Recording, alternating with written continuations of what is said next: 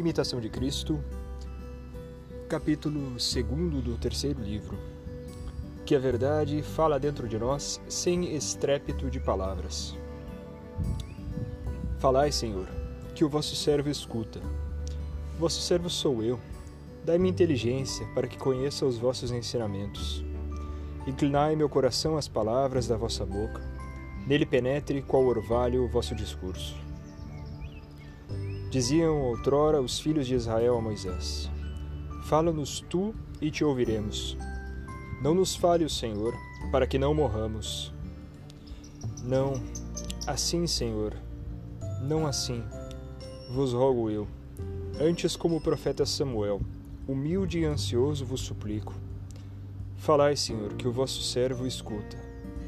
Não fale Moisés nem algum dos profetas, mas falai-me de vós Senhor, Deus que inspirastes e iluminastes todos os profetas, porque vós podeis sem eles me ensinar perfeitamente, ao passo que eles, sem vós, de nada me serviriam.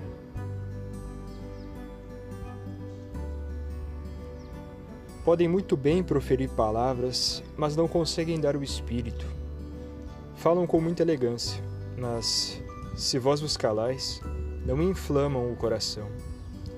Ensinam a letra, vós, porém, explicais o sentido.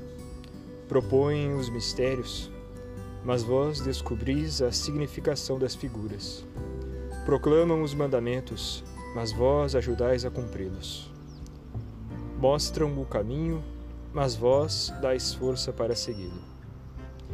Eles regam a superfície, mas vós dais a fecundidade.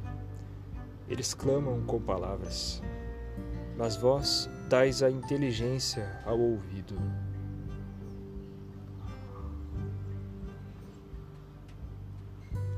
Não me fale, pois, Moisés, mas vós, Senhor meu Deus, verdade eterna, para que não morra sem ter alcançado fruto algum.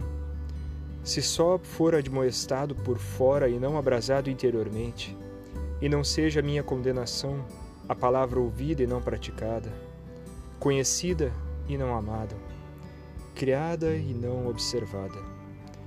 Falai, pois, Senhor, que o vosso servo escuta, porque possuís palavras de vida eterna. Falai-me para a consolação de minha alma e emenda da minha vida, também para louvor, glória e perpétua honra a vossa.